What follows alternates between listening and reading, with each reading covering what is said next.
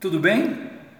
A gente está junto agora e vai continuar com alguns conteúdos que provocam um pouco a reflexão e buscam fazer uma troca entre nós. Eu quero abordar um tema hoje que é bastante interessante para mim, porque eu recebi um poema de um querido amigo, Dr. Francisco Assis de Lima, que é um psiquiatra, um poeta, um folclorista maravilhoso, e que me trouxe o mote do que eu quero falar. O poema chama-se Linhas de Força e diz o seguinte: Onde está a tua força? Nas linhas demarcadas da mão, onde rios correm paralelos, ou nas linhas indivisas, onde se sobrepõem cabeça e coração? Onde está a tua força? No olhar alheio ou no olho do teu próprio furacão? Todos nós já ouvimos essa expressão: Fulano está no olho do furacão. O que isso significa?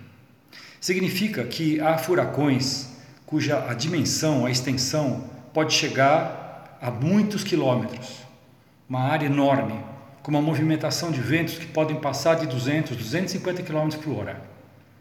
A periferia desses ventos, as extremidades do furacão, são aquilo que a gente chama de área de evasão ou o lugar da vítima.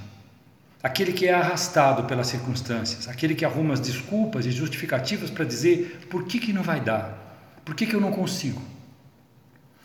No centro do furacão existe esse lugar chamado olho do furacão, que é um lugar onde os ventos é, convergem para poder criar o movimento do tornado.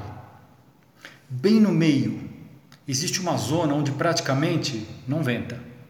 É um lugar que figurativamente você poderia colocar uma rede e ficar sentadinho lá na rede, deitadinho, tranquilo, desde que você não colocasse o braço e a mão para fora para ver se está chovendo, porque você seria arrastado. Mas esse lugar, durante um furacão, é o lugar onde a gente deve procurar estar.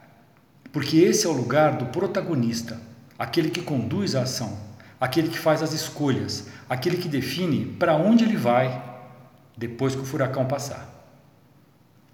Aonde a gente quer estar? No olho do furacão.